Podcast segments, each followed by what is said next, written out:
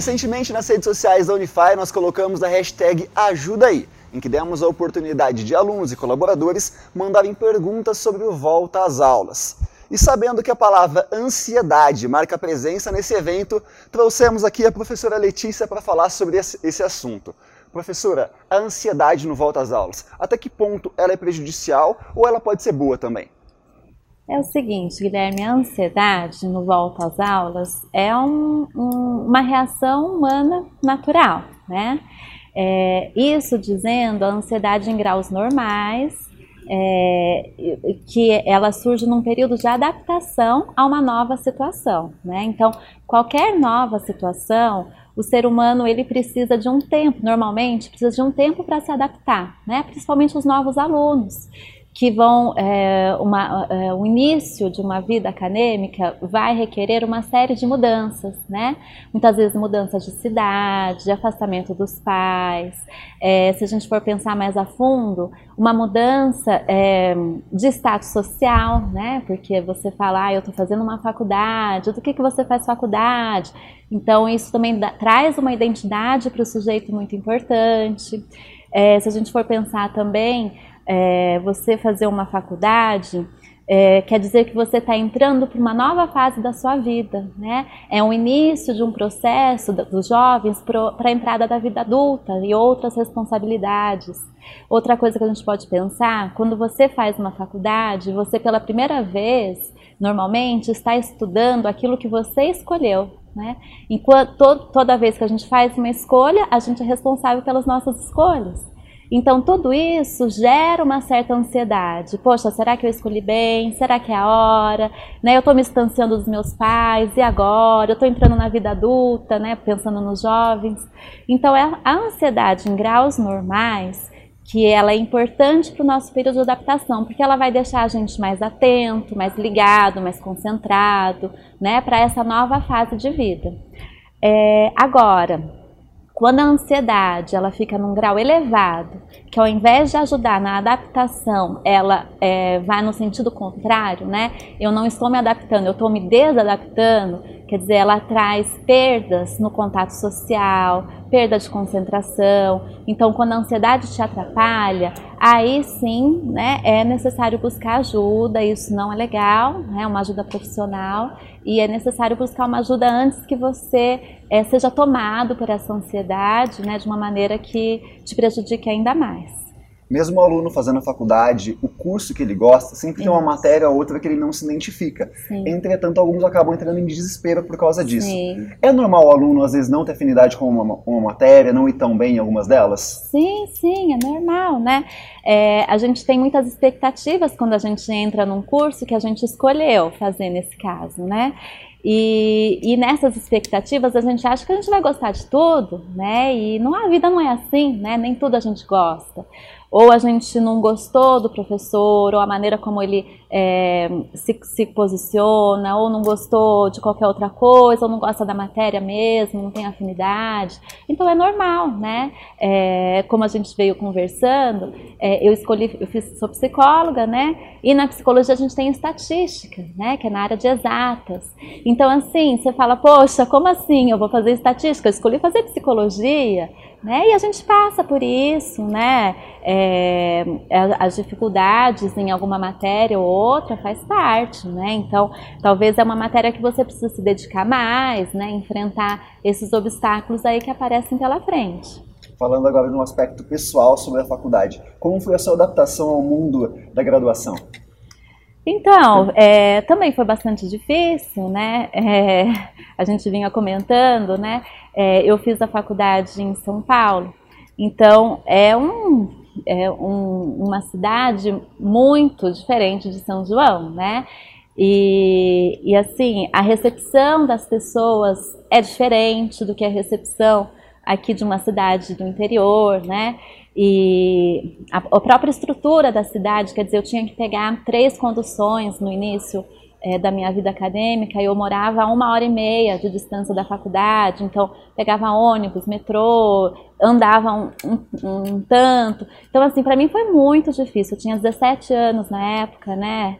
E me distanciei dos pais, né? Então foi muito difícil. Então eu estava até comentando com você, é, lá eu não estava bem no início, né, da faculdade. Eu não estava bem lá e não ficava bem aqui em São João, porque muita coisa já tinha mudado. Então eu digo que eu só ficava bem no trajeto do ônibus entre São João São Paulo, São Paulo São João, né?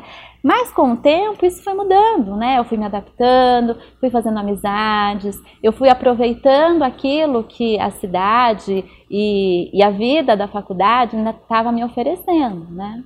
Atravessando todos esses momentos, chega o temido TCC, o trabalho sim, de conclusão de curso. Sim, sim. Alguns ficam amedrontados com esse trabalho, mas tanto temor assim é normal?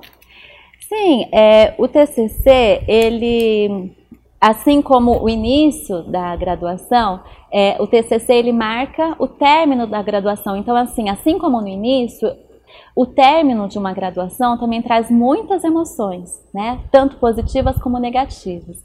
Então traz alegria, traz motivação, traz alívio, mas também traz tristeza, traz medo, traz ansiedade, né? Poxa, e agora, né? Vou deixar de ser estudante. Minha vida toda eu fui estudante, agora eu deixo de ser estudante. O que, que eu vou ser? Né? É, entrando, no caso dos jovens, estou entrando para uma vida adulta. Quais são minhas responsabilidades agora, né? Estou deixando de ser tutelado pelos professores e agora. Então, assim, o TCC ele faz esse marco, né? Ele, ele é, é um, um grande trabalho que faz um marco do término da graduação. É, é claro que pensando em, em termos concretos, né? Ele é um trabalho realmente que exige muito, né? São muitos detalhes, são muitas exigências. É um trabalho que a gente pode falar é um trabalho, porque dá trabalho mesmo, né?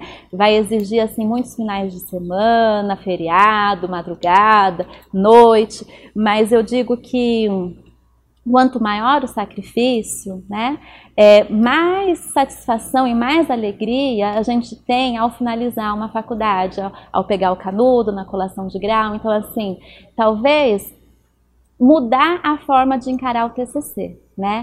É, quando a gente vê algo muito assustador, amedrontador, como você disse, a gente precisa acender a luz porque quando a gente acende a luz, a gente encara de frente aquilo que está nos assustando. E se a gente encara de frente, né, isso se torna menos assustador.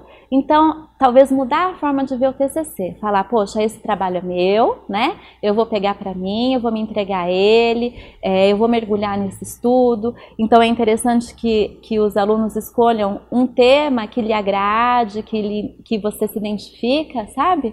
Para você estudar mesmo, porque o seu TCC também vai te dar uma identidade no início da sua profissão.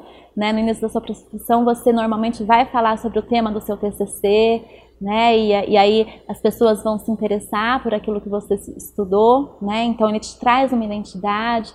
Então mudar a forma de olhar para ele, né? Olhar para ele como um, um trabalho é, importante, sim, cheio de exigências, mas que ele vai me trazer uma identidade profissional, é, que ele vai marcar, é, é, é, como se fosse um ritual de, de término, né? um ritual de passagem. Eu tenho que passar por um grande desafio para passar por esse período de término da faculdade, né? Como, encarar ele como um ritual de, de passagem mesmo, né? e não como algo que, poxa, não vou conseguir encarar porque não tem como fugir dele.